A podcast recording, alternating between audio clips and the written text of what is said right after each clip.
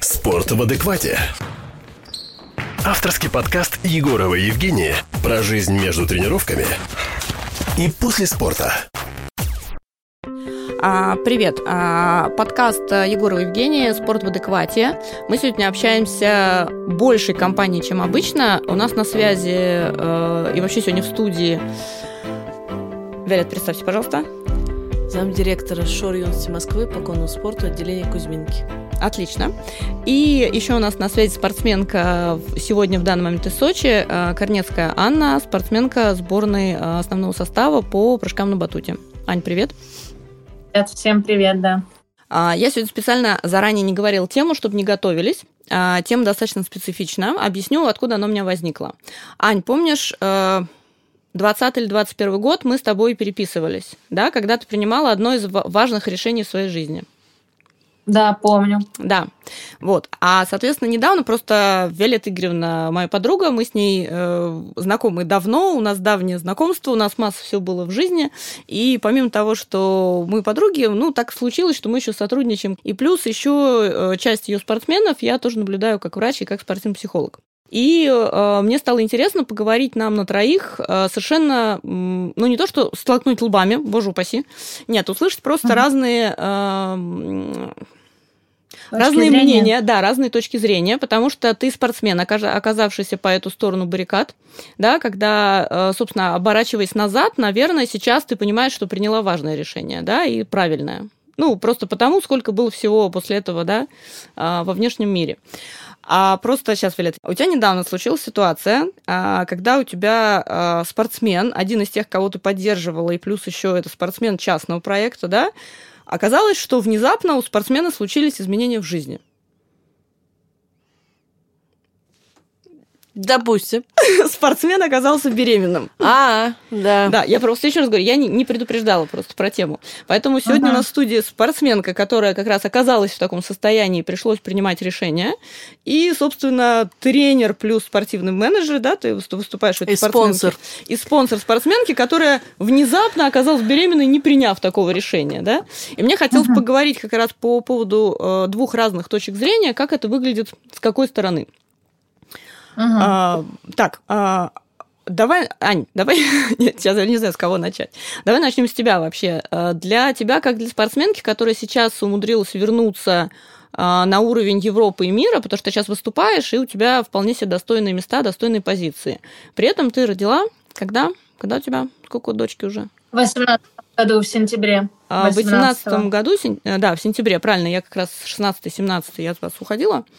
А, вопрос. А для тебя это, как сказать, для тебя это было решение сложным, легким, кто поддержал, кто не поддержал? Потому что я, например, со стороны специалиста, когда еще у вас там тогда работала, я помню... А, я уже закончила работать на тот момент. Я помню да. очень забавную ситуацию, когда все делали вид, что они играют в страуса. Вот по-человечески, как uh-huh. бы, да, что все такие, ну, uh-huh. как бы, ну, не знаем, там, в общем. Ну, и все uh-huh. такие, типа, ну, наверное, человек что-то решит, да, как бы, но там а там да, не было какого-то общего а, мнения, и, собственно, все, если честно, не знали, что с этим делать. Вот, хотя странно, угу. решение было за тобой. Как тебе это было? А, конечно, мне было тяжело принять решение, потому что на тот момент э, я э, у меня вообще все в жизни быстро так произошло. Я только начала, грубо говоря, там на, свою личную жизнь устраивать, и у меня все быстро, быстро так э, про произошло, и э, мы как раз в январе приехали на сборы, и я понимала, что со мной что-то происходит не то, вот, э, и тут, когда я уже узнала, что все, да, я беременна, я на сборах, я рыдала. Я не знала, что мне делать и как мне быть, потому что вроде как и возраст такой, что, ну, можно, да, но я боялась, э, что у меня не получится вернуться, снова достичь каких-то там результатов. И э, мне было тяжело принять решение, э, и к тому моменту я тренировалась э, с Синяковой Ольгой Алексеевной. К счастью, этот э, мудрая женщина и мудрый тренер, который э, очень сказал нужные в тот момент для меня слова. Она меня поддержала. и, можно сказать, даже направила на тот путь, который я выбрала. Вот. Это был первый человек, который сказал, Аня, да, рожай, а поверь, что спорт это спорт. Ты тут нужна, когда ты э, с результатами. А что будет дальше? Там, ну вот полгода, вдруг там какая-то травма, и все говорит, ни, ни семьи, ни поддержки, ни результатов. Тебе же будет э, тоже тяжело. Поверь, дети это счастье, она мне сказала. Мне в тот момент, конечно, было тяжело э, все это осознавать. Я позвонила маме, с ней поговорила. Я позвонила э, нескольким еще близким друзьям. И э, последняя такая была решающая точка — это э, мой муж на данный момент, тогда он был мне парнем. Я ему сказала, э, я беременна, но я буду рожать только в том случае, если я вернусь, и ты будешь меня поддерживать, если ты мне позволишь идти дальше, если ты не скажешь, э, все, ты, рож... Э, ты мать, ты родилась, сиди дома, воспитывай дочку и э, будь женой. Я говорю, я рожу только в том случае, если я потом снова вернусь в спорт. Либо так, либо никак. И он сказал, да, конечно, я рад. И да, говорит, продолжай тренироваться, это даже не обсуждается. Я понимаю, как это для тебя важно. И все, меня отпустило. Я почувствовала поддержку, я услышала слова от э, мудрых и близких людей. А, и э, потом мне было легко. Я наслаждалась все там сколько-то месяцев беременности, я даже уже не думала о том, как будет, э, получится, не получится.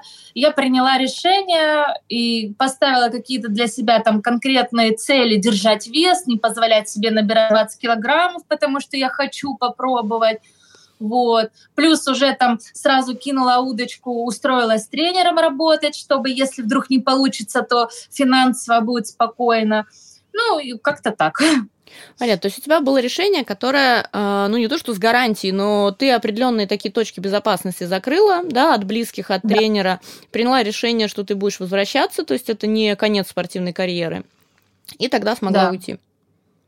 Да, потому что вот э, я поняла, что действительно э, были спортсмены и есть всегда, которые возвращаются э, с моим э, характером, как мне тогда сказала как раз э, Ольга Алексеевна, тренера, что Аня, с твоим характером и трудолюбием, если ты захочешь, у тебя все получится только тебе это уже будет не так, как э, э вот только батут и ничего, а у тебя будет дополнительная радость в твоей жизни, которая будет тебя там э, успокаивать там в моменты там неудач или, ну, говорит, поверь, что у тебя поменяется жизнь, и тебе будет только от этого легче. Вот. То есть у тебя была, как... была поддержка?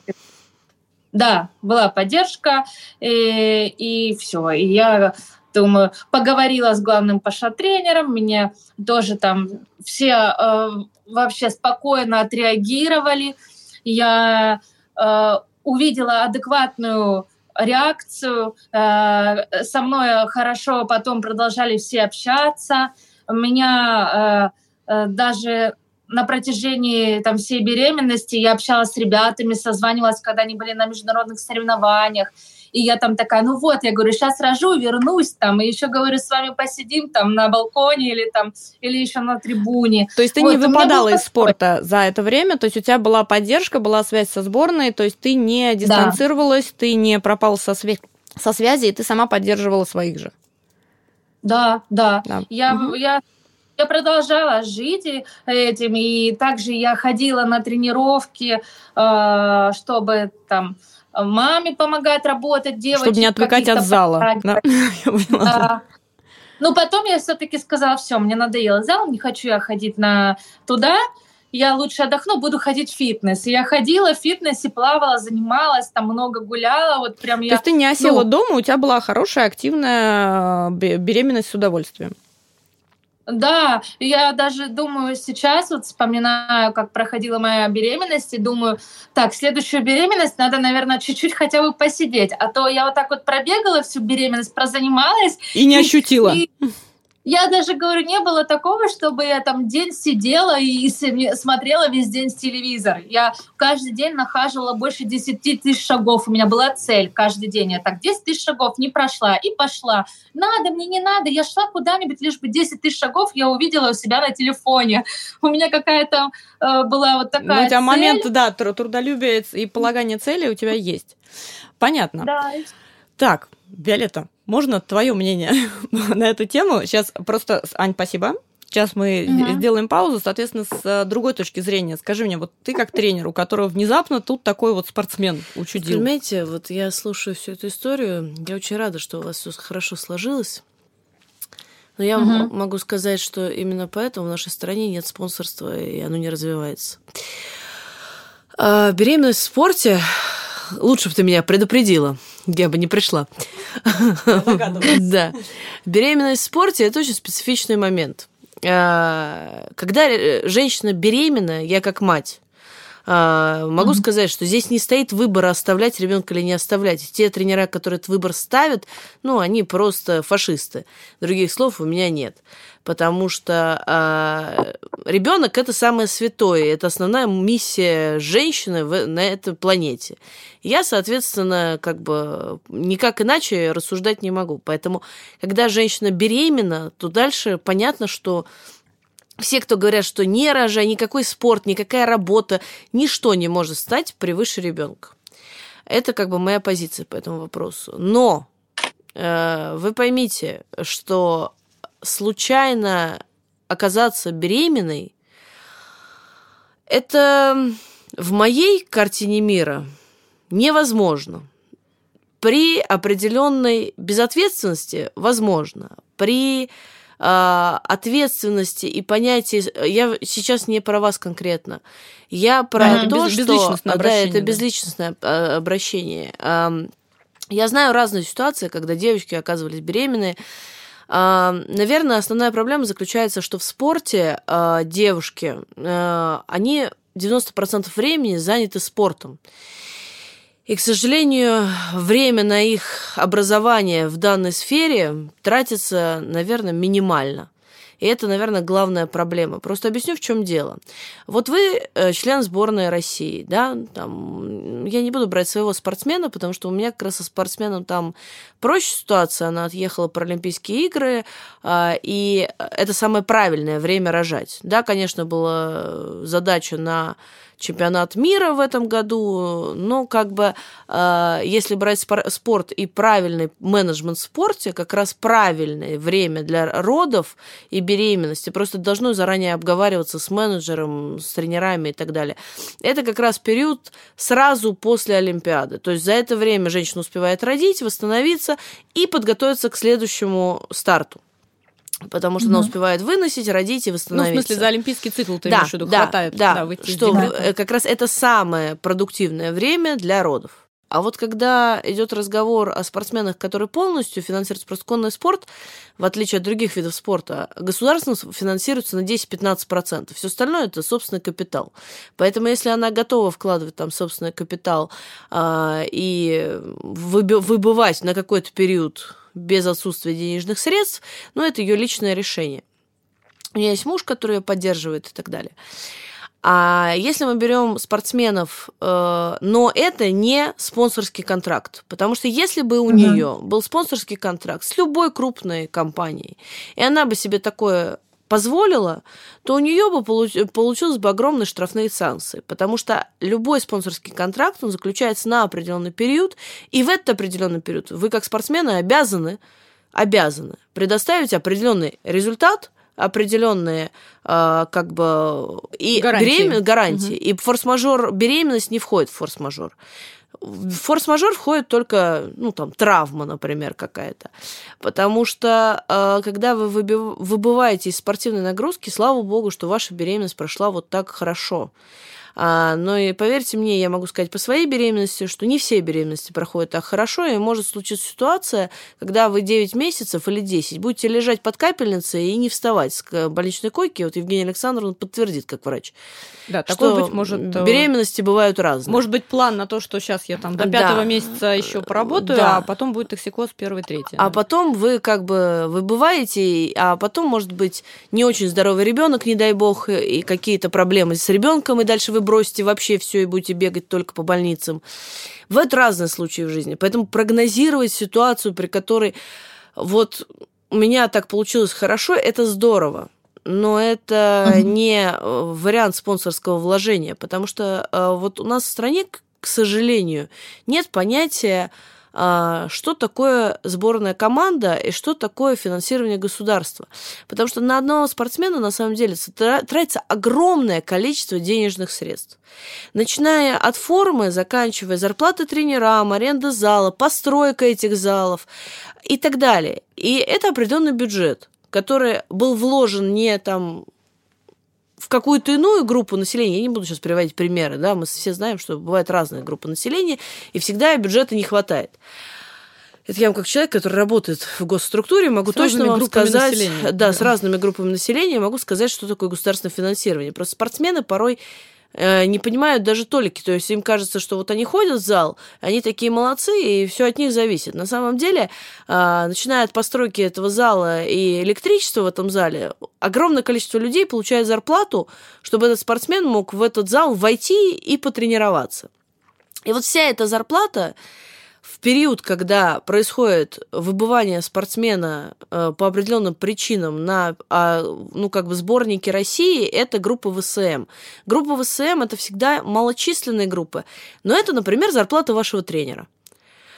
Ну, если мы берем спортшколу. И, соответственно, э, ваш тренер, который, у которого вы ушли в декрет, резко остался без заработной платы, потому что у него коэффициент 14, а если мы берем, например, группу начальной подготовки, то коэффициент идет 2,2.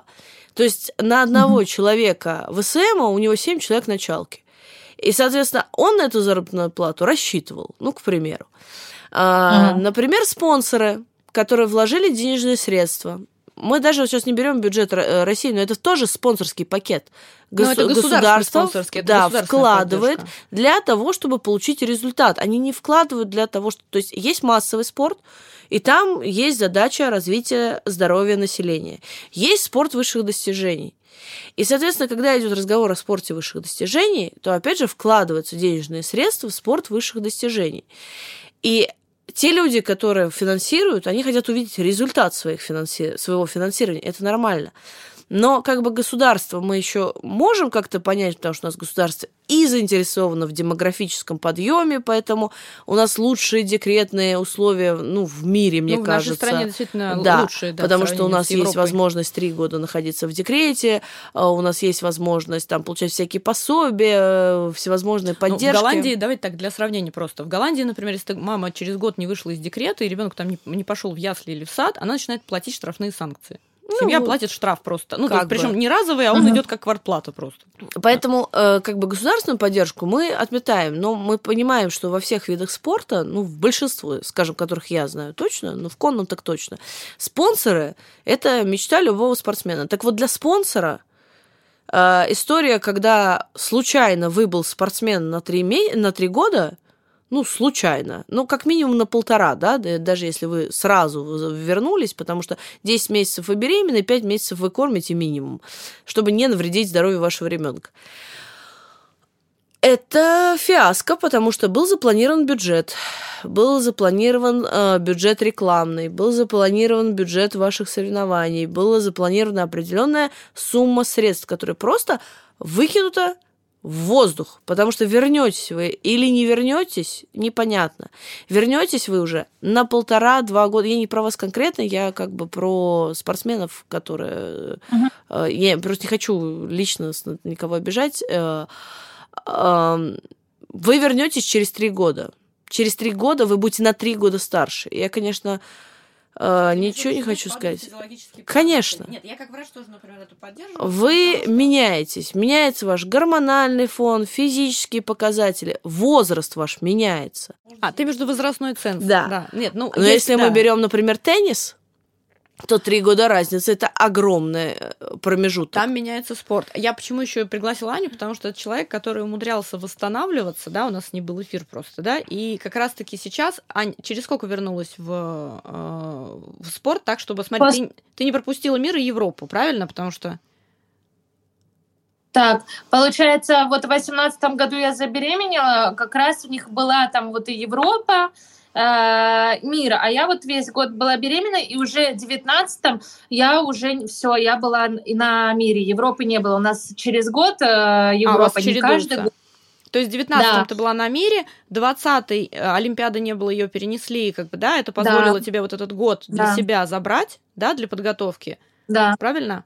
Да, да. То есть я почему еще пригласила, потому что, первое, Аня действительно один из тех спортсменов, который себя сохраняет как бы, да, на сборах и так далее. Она умеет применять вовремя и физио, и врачей, и психологов. То есть это как раз спортсмен, который работает на сохранение Но согласись, себя. это скорее исключение, чем правило. Да, поэтому у меня на эфире исключение, а не правило. Да, и человек, который в 18-м забеременел, в 19-м уже на мире, на мире выступал, это тоже э, достаточно, ну, это просто... не стандартная Этому человеку надо просто аплодировать стоя, и, в принципе, все вот. И закончить. Но это, знаешь, как Стив Джобс, который ничего там не, не получил никакого образования, раз и изобрел Apple. А мы до сих пор все покупаем, да? Да, вот. Ну, здесь та же история, но это скорее исключение. Я почему, да, и пригласила, потому что человек мало того, что еще за время беременности и плюс тренерской работы, да, Аня еще поднатаскалась в психологии, ее можно назвать осознанным спортсменом, осознанной мамой, она умудрилась развить еще и семью, и, и аккаунт, и остаться в спорте, и как раз-таки так подфартила, да, что Олимпиада была перенесена, это дало ей фору в год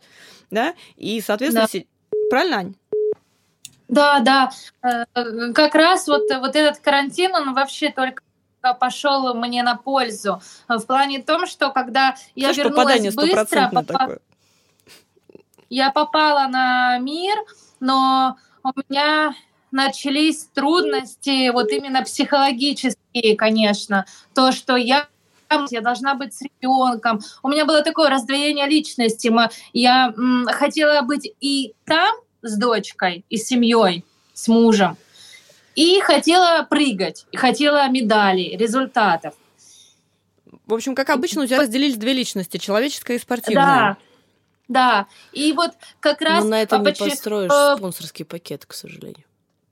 Вот, угу. ага. Ань, а вот представь себе, если у тебя был, например, спонсорский пакет, ты вообще когда-нибудь вот в вашем виде спорта у кого-нибудь есть спонсор или нет? Нет, поэтому мне вообще э, э тяжело э, представить, э, э, как, каково, конечно, я послушала все и понимаю, что да, когда у тебя есть спонсор, там другие уже у тебя определенные обязательства, и в нашем спорте нету э, спонсоров, вот, поэтому я никогда с этим не сталкивалась, и э, мне трудно даже ответить и сказать что-то. Вот так вот. Человек, представляешь, человек фактически принял решение, это называется везунчик без спонсоров, да, как Но бы попал еще в карантинный период. Здесь момент, э, это очень классная история, про нее надо реально как бы приводить ее в пример, и, но, к сожалению, эта история скорее исключение, чем правило.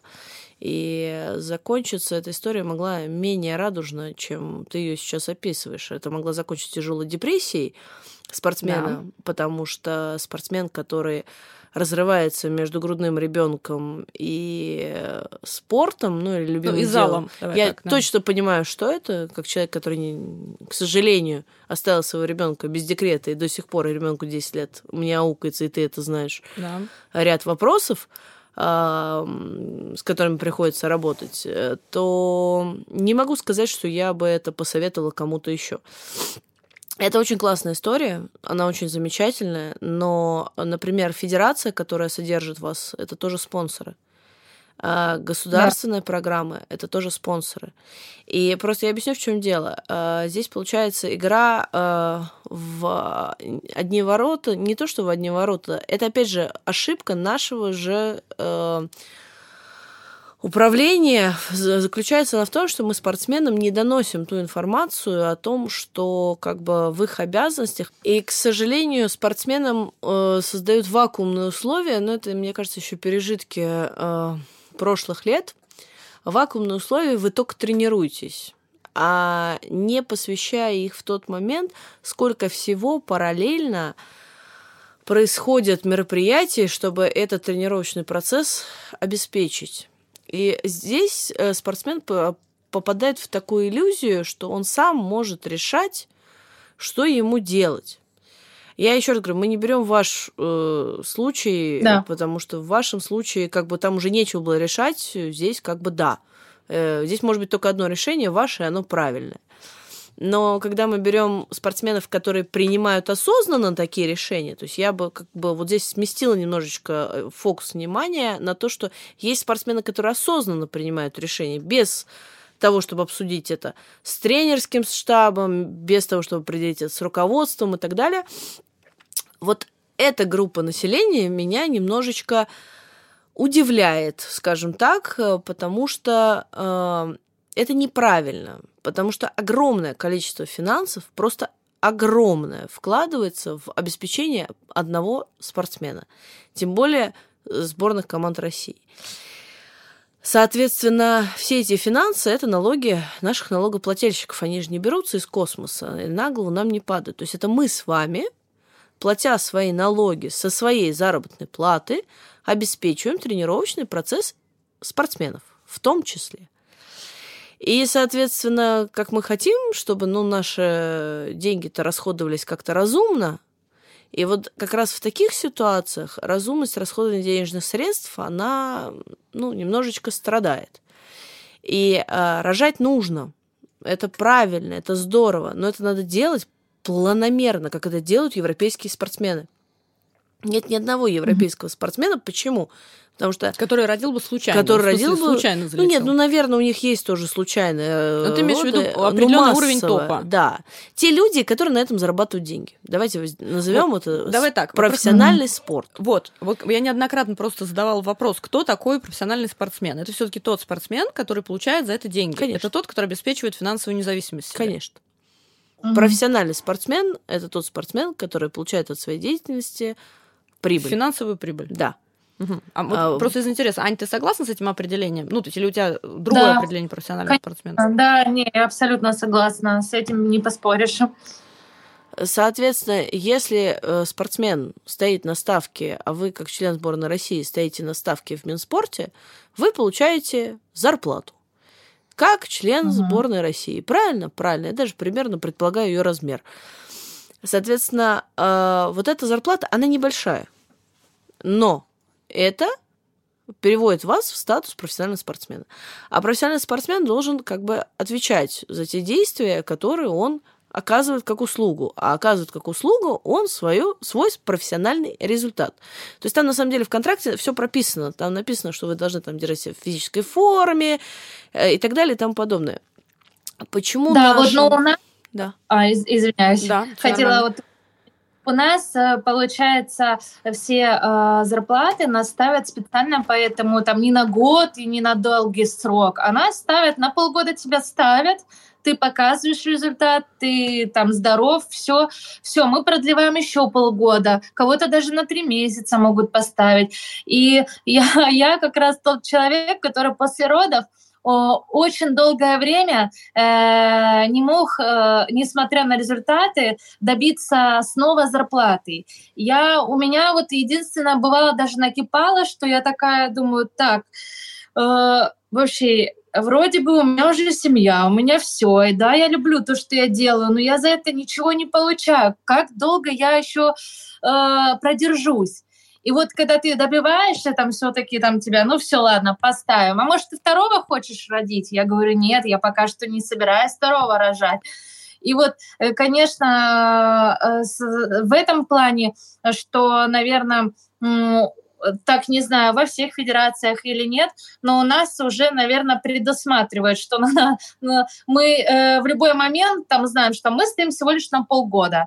Если ты покажешь результат, значит, тебя продлят. Не покажешь, значит, ты будешь сидеть и ждать. То есть у тебя есть снова... полгода э, для того, чтобы доказать, что ты профессиональный спортсмен что ты можешь да, продолжать да. стоять на ставке. Вообще, насколько да. я знаю, ставка в Минспорте годовая. Вообще годовая обычно, да. да. Ну, мало ли. Э, ну, может быть, в вашем виде спорта какая-то иная ситуация. Вообще годовая ставка, и она от результатов. То есть вы э, по результатам предыдущего года оформляете себе ставку на следующий год. А у тебя есть поддержка федерации? Ну, в смысле денежная. То есть от федерации вы получаете поддержку, потому что многие федерации доплачивают спортсменам еще свои ставки. Ну, это как спонсорская помощь бывает, часто от федерации Нет. выглядит. Нет, то есть Нет. у тебя только... Ну, сборная Москвы, э, например, город Москва доплачивает, э, если у вас первое, третье место на России. А спортшкола, если вы выступаете за спортшколу, ставит вас на ставку и ну, доплачивает. Вот я в городе на ставке стоял, ну, как бы, и как раз мне там, у нас просто э, там маленькие ставки, не знаю, в связи с чем связаны, но вот там максимальная зарплата там на полной ставке это 15 тысяч рублей составляла у меня. Вот, там сначала 10, потом 15, там я победительница Кубка России, чемпионата там. Ну, а средняя помню, заработная плата в вашем городе, я боюсь спросить. Ой, даже не знаю. Ну, как раз вот в пределах этой и есть суммы, ну, что у нас 15, 15 рублей, да. Ну, здесь, собственно, ответ. То есть, если вы переезжаете в Москву, то вы переходите в Москву, там чуть более высокие ставки. Но у нас тема сегодня не заработная плата. А, у нас получается такая ситуация, вот как раз э, очень часто я слышу это от спортсменов, и, собственно, почему я сказала, что вот моего спортсмена нельзя привести в пример, вот именно в этом. Знаете, как в том анекдоте, когда я нервничаю, я потею, когда я потею, я моюсь, а когда я моюсь, я нервничаю. Вот здесь та же ага. история. То есть нам не платят. А, вот то, что вы говорите, это задача спортивного менеджера. Вот ваш спортивный менеджер должен угу. взять и пойти заниматься вашими зарплатами, вашими э, там выплатами и так далее и тому подобное. Но вы себе позволить спортивного менеджера не можете, потому что, а, у нас их в стране по пальцам одной руки, а, б, их нет, потому что на них не выделяется заработная плата. Им непонятно, как работать. Им непонятно, они как работать. Не получают. Да, а они не могут работать, потому что э, если вы случайно забеременели, а он подписал под вас спонсорский контракт, ну, то есть э, он раз обжегся, два обжегся, вот я про себя могу, например, сказать, э, три, э, и как бы на четвертый раз зачем уже, мне это зачем нужно? мне это нужно, да. Плюс ну, спонсоры, да, конечно. Uh, умение работать со спонсорами это же uh, целая индустрия, если мы, например, берем американский спорт, uh, там же любые виды спорта, они как бы объединены в такие кластеры. То есть вот есть, например, там какой-то университет, и у этого университета огромное количество видов спорта. Начиная там от популярных, таких как баскетбол, заканчивая там, я не знаю, ну не знаю, если там прыжки на батуте, но, по крайней мере, гимнастика есть точно. Ну, если гимнастика есть точно, значит, скорее всего, какие-то а, виды есть. Да, но спонсорский пакет есть на этот университет. И университет тратит свой спонсорский пакет на с тех команд, которые зарабатывают, ну, баскетбольные, например, а, на те команды, которые, ну, на не самые прибыльные виды спорта такие как гимнастика, mm-hmm. они не самые смотрибельные, не самые прибыльные виды спорта. Там огромное количество стадионов не соберешь. Хотя легкая атлетика, например, собирает стадионы. Соответственно, умение работать с таким видом спонсоров это очень, ну, э, это должна поменяться немножечко структура спорта в стране в, в принципе. То есть спорт должен стать коммерчески частным. Если он станет коммерчески частным, то тогда э, директора спортшкол будут заинтересованы в первую очередь в зарабатывании денежных средств на содержание спортсменов. Тогда у спортсменов будут более жесткие контракты, если один спортсмен разочек выплатит неустойку за то, что он ушел, не предупредив и так далее, неважно по какой причине, но причина не прописанная у него в контракте, то второй спортсмен задумается, будет он уходить по такой же причине, готов ли он выплатить эту неустойку, но спортсмен будет поддержан нормальной зарплатой. Спортсмен будет угу. поддержан нормальными выплатами, спортсмен будет поддержан спонсорским контрактом. То есть должна немножечко поменяться структура. До тех пор, пока у нас структура, что нам все должно государство – а мы просто ходим в зал и пытаемся добиться медальку, потому что мы молодцы, а, никакого разговора о том, что ну, осознанных спортсменов их не так много. И ты, Жень, сама знаешь, что это как бы их реально это, на пальцах одной руки. На самом деле, да.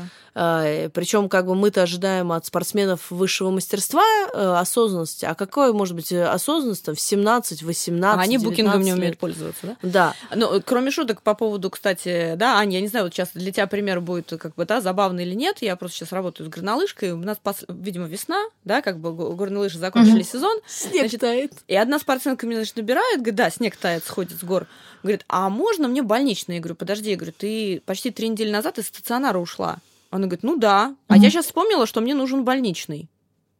Я говорю, так, стоп, я говорю, подожди, но а что ты его не оформила? Она говорит, ну, я протупила. Я звоню в отделение, мы все на связи, как бы, да, в старшей медсестре, говорю, а вот такая-то. Она говорит, да, мы ей предлагали, она отказалась. А спортсменка, надо понимать, что она вернулась в свой регион, отлежала, соответственно, да, какое-то время, значит, покайфовала, ну, условно, да, но любой спортсмен, он как кайфует Мгм. без физических нагрузок, когда под- подворачивается, да, особенность травма или не травма. И в какой-то момент она такая, типа, оп, а зарплаты нет, да, с нее начинали требовать больничный. То есть либо ее снимают со ставки, Мгм. раз ты лечишься, либо, собственно, Мгм. давай больничный. И тут спортсмен включился, что больничного нет. Она его не взяла. То есть у спортсмена не было связки, что для того, чтобы подтвердить свое отсутствие на рабочем месте в зале, да, или на горе, Мгм. ей нужно взять больничный. Ну, это то, что мы, я начала- с чего я начала, что спортсмены, к сожалению, у нас вырваны из контекста нормальной жизни, вырваны из контекста нормального образования, и они настолько не приспособлены к э, окружающей среде, что э, те вещи, которые для обычного работника норма, а, для спортсмена это не норма, потому что они привыкли, что куча народу, то есть у нее же не пошла Решают идея. за них. Да. не пошла идея Да. пойти и найти больничные. Она позвонила тебе и предложила И говорит, тебе решите мне эту проблему. решить эту Да. проблему, при том, что и ты, и она зарабатывают денежные средства, но она считает, что ты ее обслуживающий персонал. Да. Хотя э, по, по факту специалисты, э, которые занимаются реабилитацией, специалисты, которые тебя ведут, это не твой обслуживающий персонал. Это те люди, которые ответственны за твой успех. Потому что если они неправильно пропишут тебе систему подготовки, начиная от тренеров, заканчивая э, массажистами, или неправильно тебя разомнут или замнут, или неправильно пропишут тебе систему восстановления, а, на своих, в современном спорте, на своих а, морально-волевых, ну, год ты пропашешь, потом ты весь порвешься. Но у них совсем другая работоспособность. Мне в этом плане очень нравится рассказ наших э, хоккеистов, которые в свое время переехали в НХЛ играть. Это начало 90-х годов, вот они только переехали, и они привыкли, что они здесь у нас на сборах, за ними все бегают, по рукам их бьют, там 20-летних мальчиков те через окна выпрыгивают, и такое веселье. Тренер, значит, бегать нужно только тренеру, спортсмену ничего не нужно. И вот тренер, значит, за ним бегает, э, и вот такая игра в «Догони меня». Когда они приезжают в Америку, им дали дом, у него контракт. Сказали, вот здесь зал, вот здесь вот э, коробка, вот игры у тебя такого-то, такого-то, такого числа. И многие ребята не смогли реализоваться в Америке именно Да. потому, что никто рядом с дубиной не стоит. И не говорит, хлыстом. что делать, во сколько тебе вставать. да. Хочешь с женой живи, хочешь без жены, хочешь пей, хочешь ешь, хочешь гулять. Главное, должен да. сыграть. Вот Да. такие числа ты на коробке, ты выигрываешь, вот тебе денег. Проигрываешь, твой контракт закончен. Все. Как ты реализуешься? это- Э, Только сейчас появилось свободное время, как раз тоже смотрю там подкасты с разными э, спортсменами и э, задавали, было интервью с Евгенией Медведевой, Гурийской, которая уезжала в Канаду, и она тоже вот про это говорила, что переехав в Канаду, я совершенно ощутила другое, что тут постоянно тренер знает, грубо говоря, а, от того, что ты просыпаешься, что ты ешь, когда ты ходишь в туалет и нет, и когда засыпаешь. А там просто, говорит, я э, приехала, и было, ну, э, то, что тренер просто сказал, вот лед, вот зал хореографии, вот зал ФУП, хочешь, идешь туда, хочешь, идешь туда. Говорит, и э, вот там как раз начали комментировать, и говорят, ну, не каждый спортсмен э, у нас у нас приучены к вот этой школе, что тренеры все все решают, и не, э, не самостоятельные спортсмены, они тяжело им э, было бы за границей добиваться тех результатов, которых они там дают э, в нашей стране, и если бы вот так все было. Аня, вот твое мнение, если допустим, тебе такую систему предложили сейчас, ну, например, там приехал там в Канаду, не знаю, в Европу, и говорят, смотри, вот у тебя батутный зал, вот здесь УФП, вот здесь хореография, вот здесь бассейн, да, вот здесь физио. Да. А, ты бы смогла так или нет, как бы, да? Как ты к да. себе здесь относишься? Смогла бы? Да.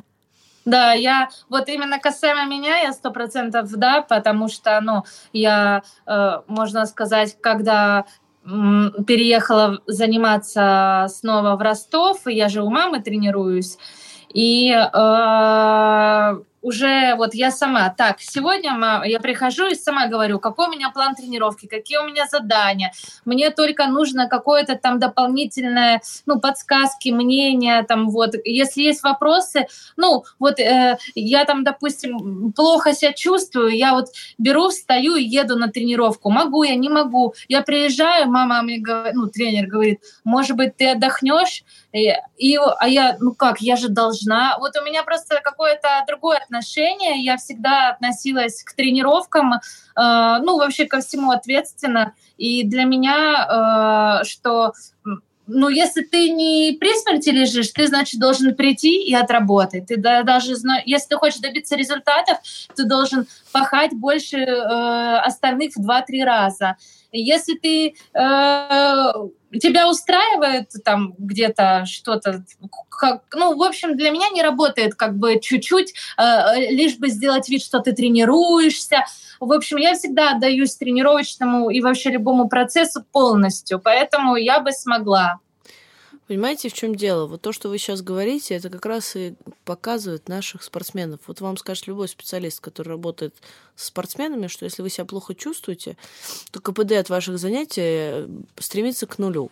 И лучше вы отлежитесь один день и приведете себя в порядок и займетесь в этот день восстановительными процедурами, нежели вы через mm-hmm. «не могу» приедете в спортзал, там получите травму, потому что ваша координация пострадала, а у вас сложно координационный да. вид спорта. И дальше полгода мы, вы будете радостно восстанавливаться, если с травма совместима с вашей дальше дальнейшей деятельностью. А учитывая опасность батута, то вы можете еще быть, ну, как и у нашего вида спорта, например, надолго прикованы к какому-нибудь инвалидному креслу. А, поэтому... Угу.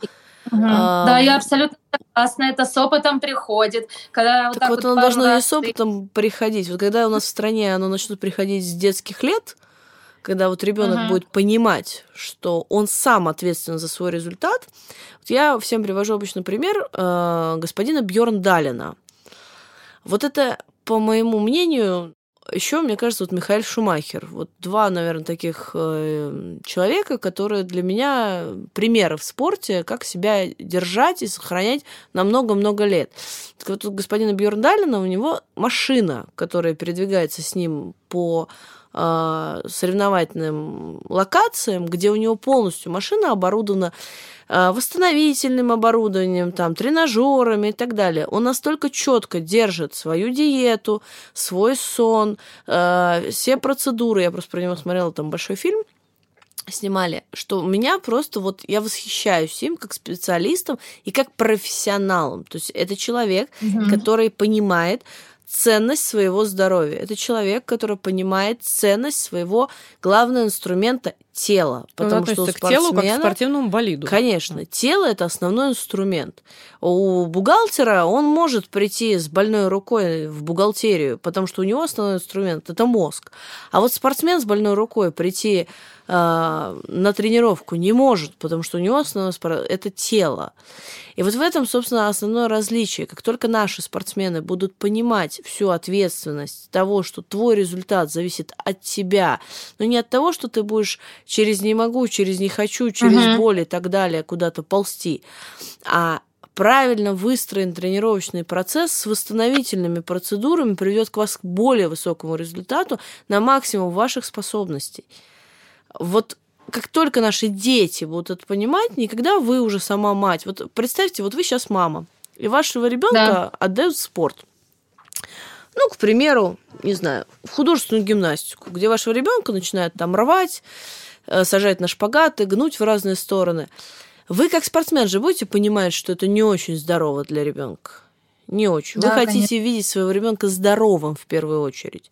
Так вот, задача тренеров не просто привести результат, а привести результат так, чтобы не покалечить еще человека на всю оставшуюся жизнь и не оставить его инвалидом.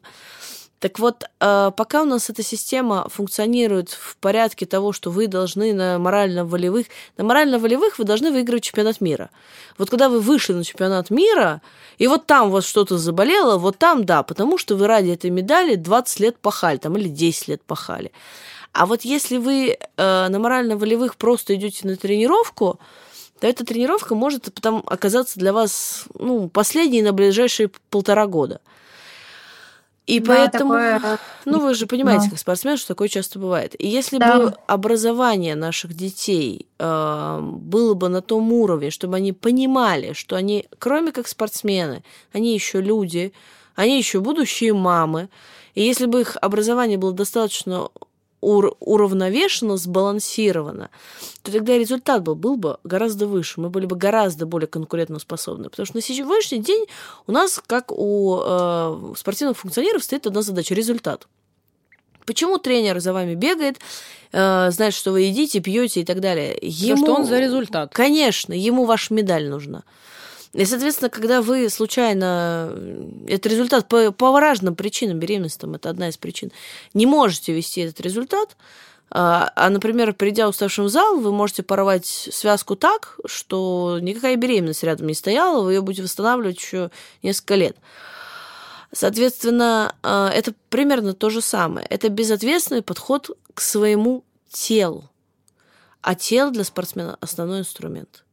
И как только вы сможете, э, вот вы будущий тренер, эту святую мысль Я донести. Работаю, тренируюсь, и я вот как раз э, за то, чтобы дети, когда приходят с какими-либо травмами, либо плохом самочувствии, я всегда их э, отправляю отдыхать. Это Просто я правильно. прошла Вы же школу, а с ними я уже работаю по-другому. И вот у меня как раз мама тренер, она такая, так, иди работай, там, иди УФП, значит, делай. А девочка синяя стоит. Я такая, нет, стойте, никакого УФП, иди отдыхай. Завтра позвонишь. Если завтра, говорю, ты будешь себя там чувствовать опять без сил, я говорю, сходи в бассейн, сходи там в парк погуляй. Просто, говорю, приди мне свежий. Я говорю, я с тобой ничего не добьюсь вот так вот. Я вот поэтому, э, послушав все, что вы говорите, полностью согласна, что здоровье, оно важно. И я только это, к сожалению, поняла вот э, буквально после 25 лет, когда уже я э, чувствую, что нога болит, ага, я ее травмировала один-два, это болит, то болит. Ну, что я могла бы сейчас еще лучше, допустим, там прыгать, если бы меня не беспокоили мои старые травмы, которые я не долечивая приходила в зал и через себя прыгала. И дольше могли сохранить свою спортивную деятельность как э, вид спорта. Потому что э, у нас, например, лучшие теннисисты по детско-юношескому возрасту. Ну, у меня просто сын занимается теннисом, поэтому я немножечко э, пытаюсь в этой теме разобраться. Э, но потом они все травмированы. А в Европе теннисисты играют до 40 лет. А когда он в 40 лет выиграл энное количество Умблдонов и уже миллионер, он в 40 лет может выйти и позволить себе не работать. Он может позволить заняться купить себе ресторан, построить бизнес. Он становится успешным, реализованным человеком. А у нас все, кто до 18 тянулись и поломались, кем становятся? Нереализованными тренерами. А это хуже категории нет, потому что они сами не реализовались, и как реализовать других не знают. Ну, здесь, кстати, следующий вопрос. А, Наверное, вы все согласитесь, потому что есть такой момент, когда, допустим, когда мы смотрим на западных спортсменов, это культ, да, это спортсмены, у которых там есть деньги, есть репутация, есть имя, есть бренд, есть профессия, да, ну, дальше по нисходящей или по восходящей. Когда, например, а, я работаю с спортсменами, которые, в частности, выходят из спорта, в чем фишка выхода из спорта, да, почему это такой тяжелый период? У нас спортсмен, когда выходит из спорта, он оказывается в совершенно чужеродной среде. Ну, потому, Потому что, что у нас, э, Только в спорте система спорта да, он был должен, да, как бы, либо он был обязан, за ним бегали. Это как раз та система, о которой, да, ты сейчас говоришь, и та система, которую прошла Аня, да. Ань, которая, угу. когда ты на, на своей шкуре, да, поняла, потому что я с тобой столкнулась уже во взрослом возрасте, уже как раз, когда да. ты была осознанным спортсменом, и когда ты бегала, залечивала в там свободное от тренировок время все травмы, ты пользовала и физио, и ЛФК, и всех специалистов, да. которые были со сборной, да. А я знаю ребят, например, которые говорят, так, слушайте, я поел, я пойду посплю, да. Не да, вопрос. Да, речь не о том, что как бы да, нужно спать, речь о том, что ты не доспал ночью, да. А, но, допустим, когда я, там, мне повезло, да, мне хотелось поработать с греблей, я взяла полтора месяца, поработала с греблей, прокляла этот период просто веки вечные, что когда, э, ну, во-первых, врач не очень помогает, да, как бы, когда он стоит на берегу, они гребут где-то на середине, когда водохранилище, непонятно, что я там делаю, но когда в какой-то момент, значит, работая с юниорами, стоим, значит, у них какие-то там гонки, они должны показать свой результат, да, за какие-то короткие дистанции, чтобы понять, как их пересаживать, значит, по составу. И мы стоим, и заходит речь о том, что вообще как бы почему-то у них у всех перегруз. А у них перегруз по кардио. Это доказано там умо, это доказано тем, что я наблюдаю на сборе, ну там есть определенные признаки. И в какой-то момент начинаем разговаривать, и я завожу вопрос о том, что а вообще с кардиодатчиками пробовали работать? На меня поворачиваются три тренера и говорят, в смысле, говорит, Какие кардиодатчики? Говорю, подождите, ну, у вас у топов, надо понимать, что у топов гребцов, у них уже системы, как бы, да, ГЛОНАСС вмонтированы и так далее. Ну, все, вся электроника стоит на борту, она сочетается с кардио и так далее, так же, как в мотоспорте. Он говорит, в смысле, какие тут у них, как бы, у нас денег нет? Я говорю, подождите, стоп, а как бы аргумент, что нет денег, позволяет работать без кардиомониторинга, потому что вариабельность сердечного ритма – это первый, ну, клинически доказанный способ а, отслеживания функционала спортсмена и готовности. Да, Ань, ты об этом тоже наверняка знаешь, как вас гоняют, да, по кардио. Да. Вот, но фишка в том, что когда вот этот аргумент, у нас здесь на это нет денег, а они не купят, им дорого, они регионы, нас не финансируют, у нас нет спонсоров, дальше по, просто по райдер-листку. И ты понимаешь, что здесь как бы тупик, то есть здесь люди не ищут выход, например, для меня, как да, для специалиста, а видно это, что люди не ищут выход, а они просто перебирают аргументы. Угу. И для меня всегда это такой, ну, не то что легкий шок, это как минимум удивление, потому что они понимают, что надо по-другому, но они продолжают делать так. И у меня здесь сразу вопрос как бы к системе. То есть, когда доносишь информацию, например, пытаешься донести до спортсменов, они такие, ну, юные достаточно, да, то есть это где-то там 16-17, они такие, да, но у них для того, чтобы подумать об этой проблеме, там, купить себе датчик, научиться с ним работать и так далее, вот, например, в этом виде спорта, конкретно в гребле, да, я уже всегда говорю, что это реинкарнационные галерщики явно, вот, у них просто физически нет времени, то есть они спят, едят, опять спят, гребут, гребут, гребут, спят, едят. У них и так есть далее. родители. Да, у меня такой же вопрос, как бы родители, потому что когда, например, Ань, в батуте, э, я не помню просто сейчас фамилию спортсмена, но не суть важно, помнишь, я еще тогда работала с юниорским составом, когда, э, ну, короче, когда я сняла спортсмена с тяжелейшей травмой голеностопа, со слоновьей ногой, с синяком и так далее с э, первенства мира, а, я имела крайне неприятный разговор с родительницей. Она просто не поняла, почему mm-hmm. это сделала. А спортсмен просто не надо было привозить на в Новогорск, да, как бы на, ну, на сборы, да, перед вылетом, потому что он был, он был недееспособен профессионально. Что он может отпрыгнуть, ну, да. если у него порваны связки, да? Но угу. при этом это был такой некий негатив. Это вот вопрос, опять же, родителей, например, да, отношения, как бы. То есть здесь вопрос даже не ту информацию, которую ты ребенку дашь, а получается, ребенок от тренерского состава имеет определенную информацию о том, что должен, да, и от родителей он тоже имеет примерно такую же информацию. Ну, это же проблема общества и родителей. Э, но я всегда говорю, знаете, как э, мы не можем поменять систему во всем мире. И знаете, как это построить социализм э, во всем мире. Это, это не наша с вами задача но мы можем это сделать в конкретной школе, в конкретном отделении, да в конкретной группе. Вот ты, будучи тренером, можешь изменить э, свою как бы э, картину мира. И как только эта картина мира у тебя меняется, ты, соответственно, э, другие тренера начинают на тебя смотреть и думать, хм, интересно, ты уже вырастила там определенное поколение детей. Еще один тренер поменяется, еще поколение детей вырастет. Как только эти дети начнут меняться, начнет меняться и сама система. Потому что как только дети будут осознанно понимать, система будет меняться. Поэтому я вижу вот в этом весь вопрос, что система должна поменяться. И мы должны понять, что спорт — это профессия. А чем лучше ты занимаешься своей профессией, тем больше ты зарабатываешь. На этой прекрасной ноте. Ань, твои да. комментарии на прекрасную ноту? Да, я абсолютно согласна, что э, спорт э, профессиональный это профессия, к которой нужно относиться ответственно, которую нужно э, менять. Э, в каких-то моментах. И именно мы, те, которые прошли уже какой-то определенный, может, большой, даже такой профессиональный э, путь свой, могут э, это изменить, работая тренерами и подсказывая, помогая молодому поколению. Спасибо. Это на самом деле классно, что мы поговорили, и классно, что мы вышли с э, такого серьезного решения в жизни спортсмена да, на ситуацию вообще профессионального отношения и принятия решений. Спасибо. Это был подкаст «Спорт в адеквате». В студии были Аня Корнецкая и Виолетта Игоревна Гасарова. Спасибо. Спасибо. Увидимся. Не последний раз. Побежал. Спасибо, Аня. Удачной тренировки. До свидания. Да, спасибо. Пока-пока. Было приятно пообщаться. Пока. Взаимно. Пока.